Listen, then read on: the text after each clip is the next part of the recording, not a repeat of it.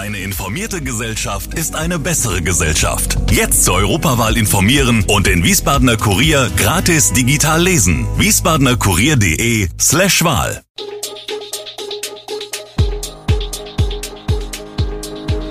Gude, unser morgendliches News Update. Das Wichtigste aus Wiesbaden für Sie im Überblick. Guten Morgen aus Wiesbaden an diesem 30. November. Die Wiesbadener Luft wird besser, zweites Impfzentrum im Luisenforum und Hessen beschließt heute neue Corona-Maßnahmen. Das und mehr hören Sie heute im Podcast. Die Luftqualität in Wiesbaden wird besser. Aktuell drohten keine Dieselfahrverbote mehr.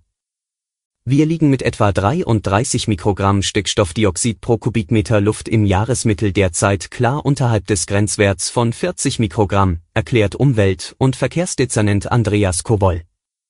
2015 lagen die Stickdioxidkonzentrationen im Mittel noch bei 54 Mikrogramm.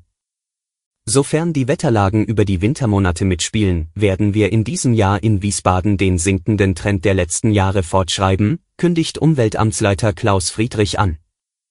Ursachen für die rückläufigen Konzentrationen sind laut Stadt die Maßnahmen des Luftreinhalteplans wie die Umstellung der Busflotte auf E-Antrieb oder der Ausbau der Radinfrastruktur. Hinzu kommen abgasärmere Pkw.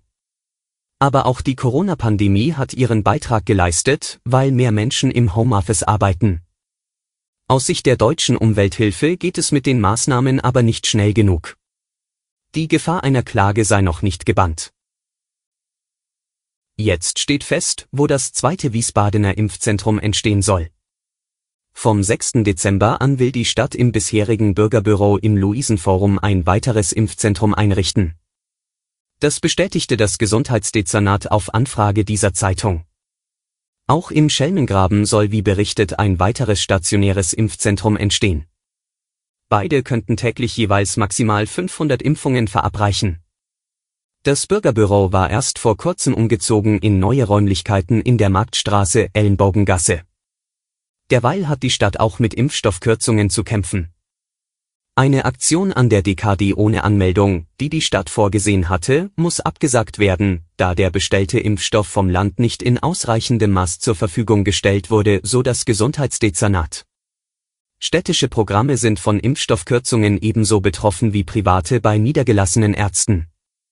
Übrigens, bisher sind in Wiesbaden nach Auskunft des Gesundheitsdezernats keine Corona-Infektionen mit der neuen Omikron-Variante bekannt. Im Fall des getöteten acht Wochen alten Säuglings hat das Wiesbadener Landgericht ein Urteil gefällt. Jetzt sind sie gezwungen, sich der bitteren Wahrheit zu stellen. Timo, der Vater, der seine Tochter Heli, die gerade mal acht Wochen alt war, am Neujahrstag 2021 in der Kostheimer Wohnung getötet hat. Und der bis zum Schluss der Meinung war, dass er und seine Verlobte keine schlechten Eltern gewesen seien. Die Schwurgerichtskammer hat den 23-jährigen Timo H. am Montag wegen Totschlags zu einer Freiheitsstrafe von neuneinhalb Jahren verurteilt. Sie haben den Tod ihres Kindes billigend in Kauf genommen, macht Vorsitzende Richterin Jasmin Kleiner dem Angeklagten deutlich. Timo H. hatte seine Tochter erstickt, weil er vor seiner Verlobten nicht hatte als Versager dastehen wollen. Das kleine Mädchen war schon vor ihrem Tod mehrfach gequält worden. An ihrem Körper wurde eine Vielzahl von Verletzungen festgestellt, frische und ältere. In der Belegschaft von SW Verkehr rumort es weiter. Neben der umstrittenen Hochgruppierung des Betriebsratsvorsitzenden gibt es jetzt Streit um Zulagen, zudem wurde die Personalabteilung unter neue Führung gestellt. Seit kurzem kursieren bei der städtischen Verkehrsgesellschaft auch noch anonyme Schreiben, die nach Informationen dieser Zeitung auch an die Staatsanwaltschaft geschickt worden sind.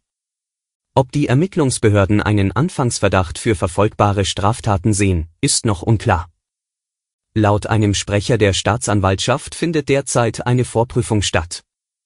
Die Geschäftsführer Hermann Zemlin und Jörg Gerhardt sollen den Vorsitzenden des Betriebsrats durch die Eingruppierung in eine höhere Lohngruppe begünstigt haben. Die hessische Landesregierung will wegen der steigenden Corona-Zahlen mit einer weiteren Verschärfung der Maßnahmen zum Schutz vor einer Ansteckung mit dem Virus reagieren. Ministerpräsident Volker Bouffier und Gesundheitsminister Kai Klose werden an diesem Dienstag in Wiesbaden über das geplante Vorgehen und die neuen Regeln informieren. Die aktuell geltende hessische Corona-Verordnung ist erst seit vergangenem Donnerstag in Kraft. Die Pressekonferenz können Sie ab etwa 16.30 Uhr live auf der Kurier-Website verfolgen. Und noch etwas wird heute mit Spannung erwartet, das Urteil des Bundesverfassungsgerichts zur Bundesnotbremse. An diesem Dienstag verkündet das Bundesverfassungsgericht sein mit großer Spannung erwartetes Urteil zur ersten Bundesnotbremse aus dem Frühjahr. Von der Entscheidung wird eine wegweisende Wirkung für die weiteren Maßnahmen in der Corona-Pandemie erwartet. Darunter auch die Frage, ob eine solche neuerliche, bundesweit einheitlich geltende Notbremse überhaupt zulässig wäre. Mit der Verkündung ist gegen 9.30 Uhr zu rechnen. Alle Infos zu diesen Themen und noch viel mehr finden Sie stets aktuell auf wiesbadener-kurier.de.